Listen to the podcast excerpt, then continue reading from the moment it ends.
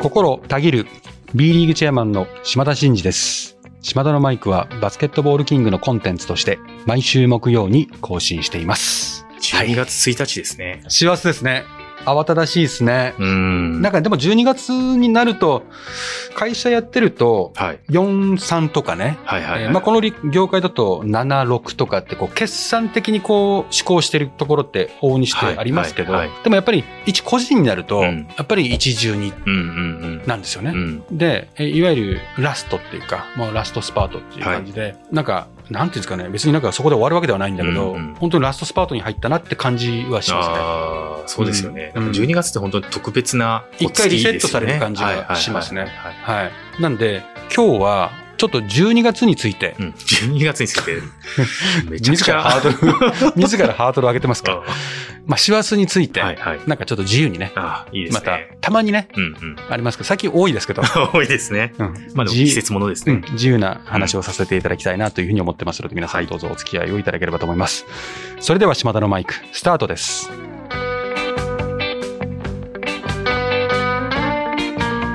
島田のマイク。この番組は B リーグライブ2022の提供でお送りします。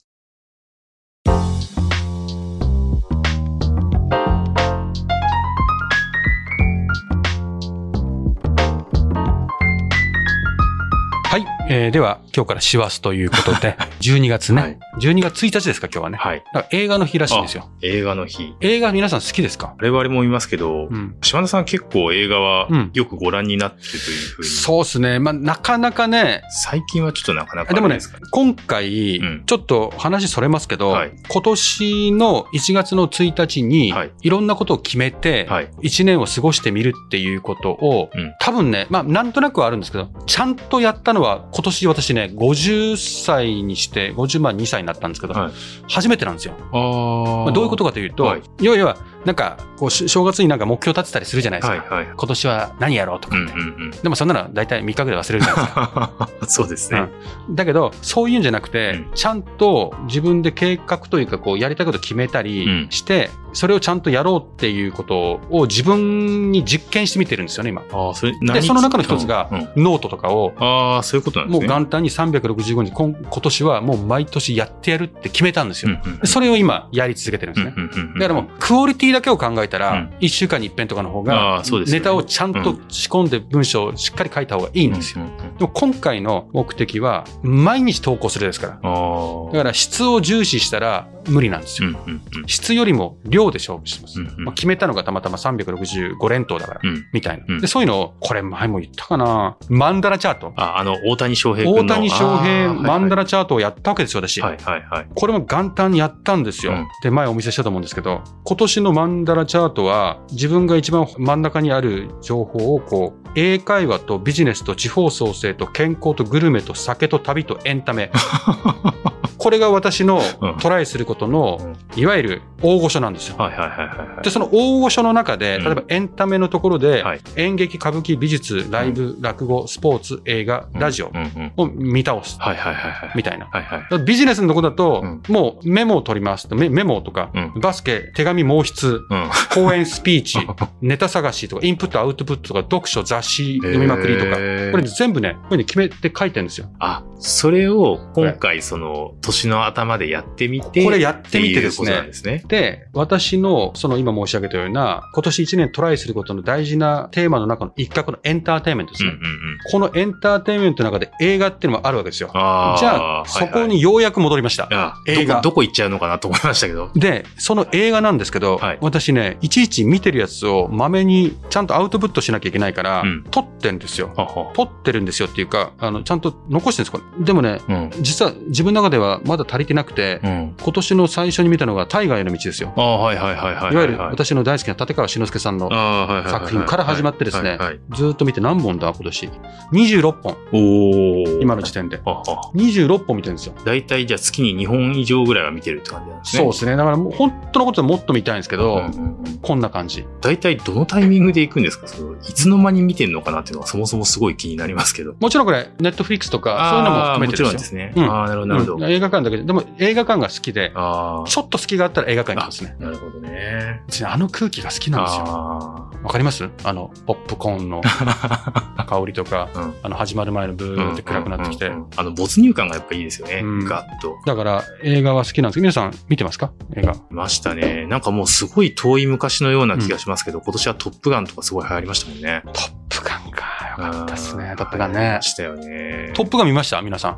え？え？トップガン見てる率低いですね、ここ。低いなぁマジですか。ちなみに今年その見た26本の中でうんこれは良かったよっていうのって何かありますか、そうですね。私はうね、んまあ、なんだろう、全然こうタイプ違うんでね。泣けちゃうやつとあーはいはいか、はい。そうですよねちょっと。いろんなジャンルご覧になってますもんね。うんセンチメンタル系もありますしうんうんうんうん、結構その豪快なものもありますし、うんうんうんうんちょっとおっかない話とかもありますしね。はいはいはいはい。でも、キングダムなんかやっぱ好きですよね、私はね。ああ、ベタにでもすごかったですよね。うん、基本的にね、私ね、あの、ファンタジーものが好きなんですよ。ああ、はいはいはい。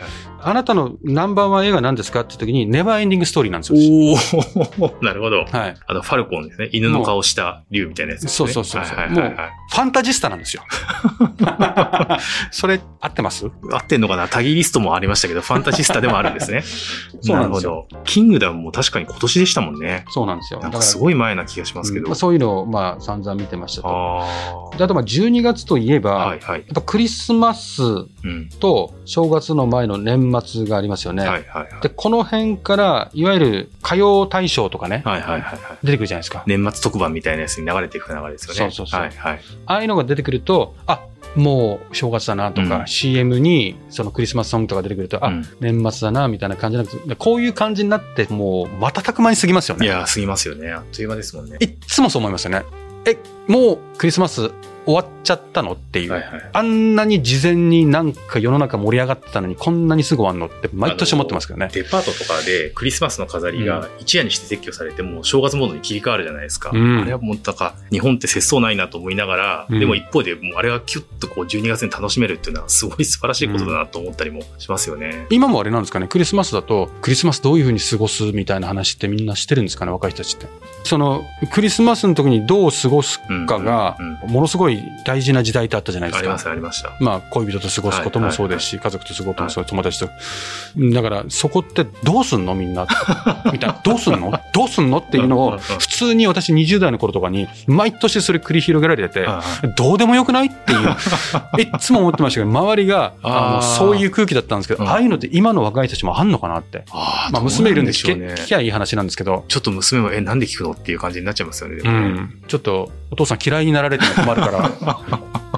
ちなみに、高校の時ってもうだってあれじゃないですか。うんあの、サッカー漬けだったから、もう一切そういう話で多分なくて。ないないない。で、多分、大学に進学されて、うん東京いらっしゃってからちょっとそういう空気感に触れたっていう感じなんですかね。まあそうですよ。ああ、そうするともう周りでどう東京来ていわゆる街がね、はいはいはい。クリスマス 確かに。イルミネーションはいはいはい。になるわけじゃないですか。はいはいすごいな。やっぱ東京ってって思いましたよね。ああ。で、この空間をまあ誰と過ごすってことは周りは結構言ってて。そうそうそうそう。あでもそうですよね。そういうの気にすんだなうんって。煽られますよね、気持ちも確かにね、うん思ってましたね。それもなんか確かに年末の特徴なのかなっていう感じですよね。うクリスマスがあって、うんまあクリスマスイブがあって、大晦日があって、うん。まあ、ご家族もあるんでしょうけど、うん誰と過ごすかみたいなことをね、うん。確かにすごく意識する時代ってありましたよねう。ん。まあ七面鳥とかいいのみんな買ってんのかなと思ってましたよね。映画で見るあの、アメリカの家のでっかいやつですよね。丸ごと鳥ですよ。うんああいうことみんなやったのかな？やってないいやってないかな今どうなんでしょうね、確かに。でも結構うん並んでますもんね。これ誰が調理するんだろうっていう大きい鳥とかがスーパーに置いてあったりもしますうもんね。ん。あと、ケーキ屋さんの前とかさうん、コンビニの前とかさうん、で、最後売り残ってるのをもうさばきまくってる、その店の前にね、うん重なってるケーキとか、ああいうのも今まだあるんですかね？ああ、私、あんまりクリススマスの頃にもその外出てうん、クリスマス感を感じることがもうあんまないんで、でも確かに減って今何が起こってるのかっていうのが本当に分かんなくなってますね。うんどうどうですか？年の中でも12月ってこう季節感じやすいですけど、昔だとやっぱりそのイルミネーションとか、うんあと CM で結構そういうチキンの CM があったりとか、うん。こう年賀状の CM があったりとか、うん季節感すごい感じるシーンって多かった気がしますけどね。うんなんか今ちょっと減ったのかな、そう言われると。今そういう季節系少ないですよね。少ないかもしれないですよね。もう、なんか強烈に残ってるのはもうマライア・キャリーぐらいですよね。そうです。不動の地位を、そうですね。私はどっちかワム派なんですけどね。そう、ワンマーですよ。おっしゃってましたね。はいや、でも確かにでも12月ってすごい濃縮されてるなと思うんですけど。い。なんか12月変わりましたね。変わり今これ話してて思っうんた。ちょっと昔の、私が幼かった頃の12月じゃもうないね。じゃあちょうど今日は1日ということですから、うん。これでもう一回ちょっと12月をうん。一回考察してみないといけないですね。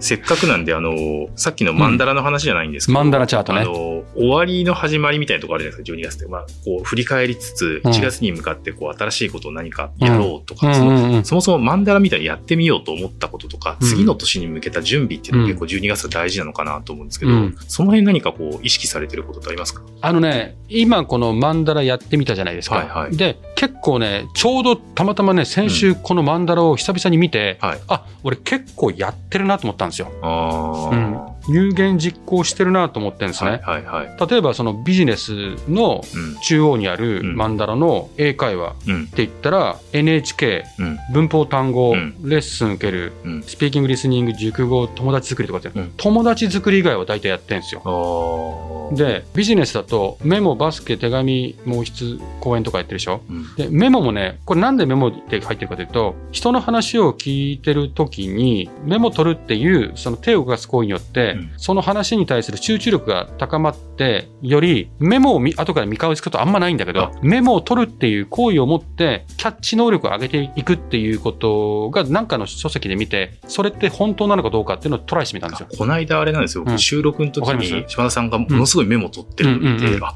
こんなにメモ取りながら話聞くんだと思って、うんちょっと意外っていう言っちゃうと失礼なんですけど、適当だと思ってたでしょ？いや、ちょっと思ってました。はいいやすごいしっかり取りながら、はいこう話のこう、インプットをちゃんとこうって取ってるんだなっていうのを、この間たまたま見ててすごい思ったんですよね。ちゃんとマンダラの中でこう、やってみようってあるんですよ。あ、決めてたんそですね。の重要な項目の中の一角の中のまた9個の中にメモが入ってるんですよ。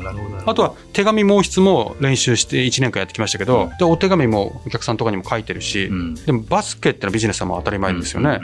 で、まあ読書とか講演とかもやってるし、でこういうのね、健康もサウナとか、えースポーツ、運動、ストレッチ、ウォーキング、健康診断とか睡眠とかで、睡眠もね、6時間寝るようにしてるんですよ。うんうんうんマッサージとストレッチ書いてないと、私は今ね、完全にマッサージとストレッチがどっちが健康に資するかっていうか、いいかって言ったらもう完全にこれ二つ、こうマンダラに入れてること自体が私間違ってるなと思いましたけど、もうね、私の年齢になると、ストレッチに勝るものはないね。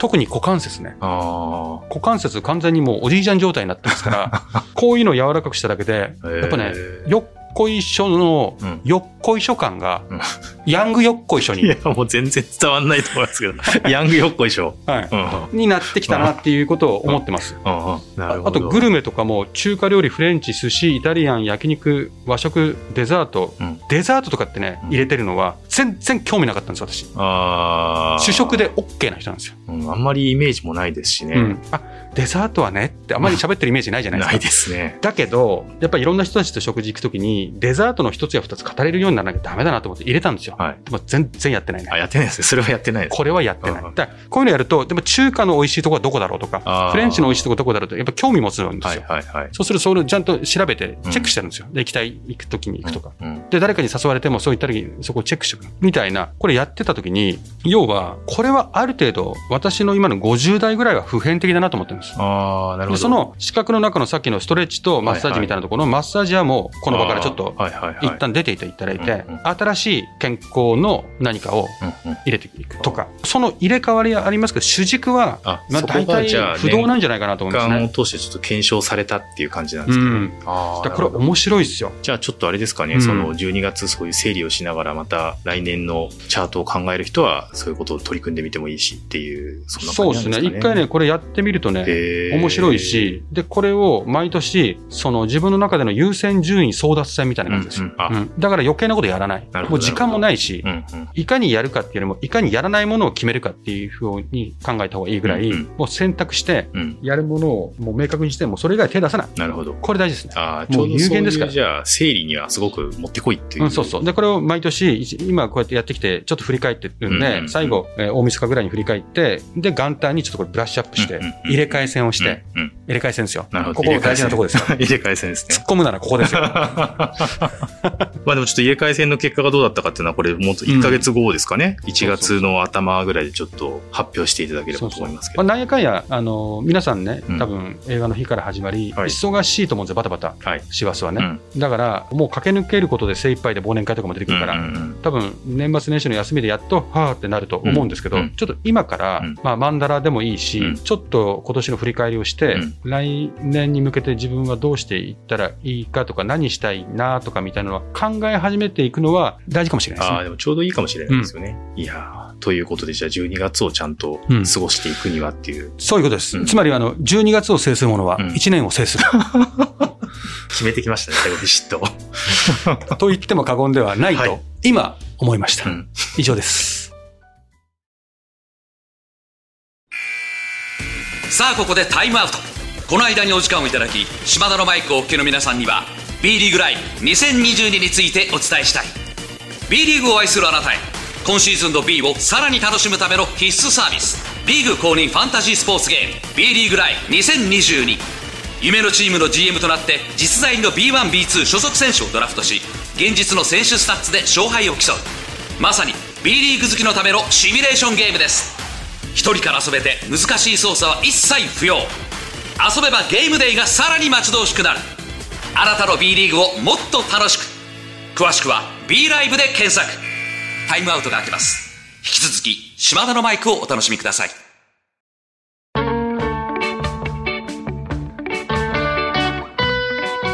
島田のマイクこの番組は B リーグライブ2022の提供でお送りしましたはい、そろそろエンディングの時間です。島田のマイクでは、リスナーのあなたからのメッセージを受け付け中です。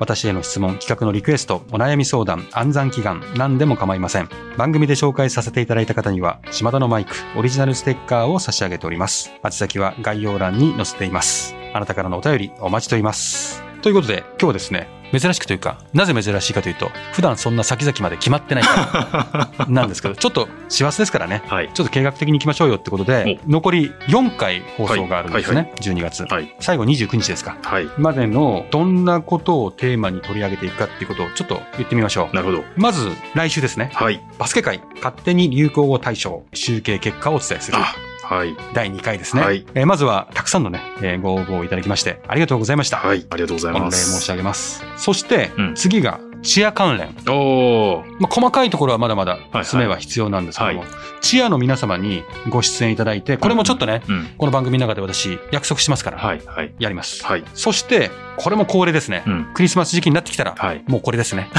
なんでしょう。決算発表。決算発表。はい。B リーグのクラブの決算発表を行いますと。はい。そして最後、はい。年忘れ、ダラダラトーク。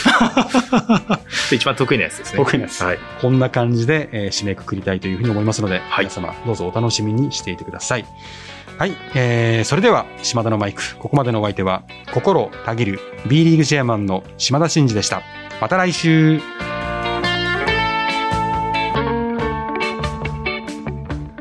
お聞きいただいたコンテンツは、制作、バスケットボールキング、制作協力、B リーグ、配信、日本放送でお届けしました。